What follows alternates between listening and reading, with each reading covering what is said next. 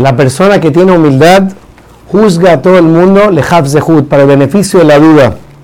Como trae un ejemplo muy interesante de uno de los piadosos que todo el mundo lo respetaba.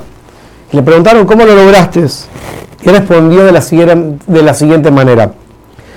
Todas las personas que yo veía siempre pensaban que eran mejor que yo. ¿Cómo así? Le explicó. Le explicó. Si era más sabio que yo, entonces me decía a mí mismo, seguro que esa persona más temerosa a Hashem más que yo, porque tiene tanta sabiduría, conoce más a Hashem, seguro que tiene más temor a Dios. Y si era menos inteligente que yo, decía, bueno, seguro cuando él se equivoca y peca, lo hace sin querer. Mientras que cuando yo, que soy más inteligente, peco, lo hago a propósito. Y si veía una persona que era mayor que yo, era más anciana que yo, decía, seguro que esa persona tiene muchos más méritos que los míos y yo tengo más pecados que él.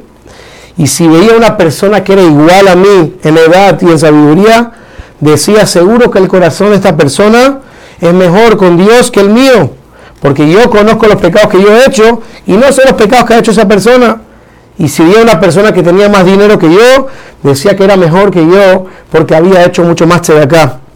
Y de todos estos motivos, que me comportaba con todo el mundo de esta manera, logré que todo el mundo se doblegue delante, yo me doblegaba delante de ellos y ellos me recibían a mí como su patrón. Y por eso dice Brojot Sadikim que la persona que es humilde, todos sus defectos son olvidados. ¿Por qué? Porque la gente lo quiere tanto y lo respetan tanto y lo valoran tanto que incluso cuando se equivoca ponen de lado todos esos defectos. Y no solamente eso, sino que la persona que tiene humildad, las personas corren a ayudarlo y apoyarlo constantemente. Así que la persona que tiene humildad constantemente sale beneficiado.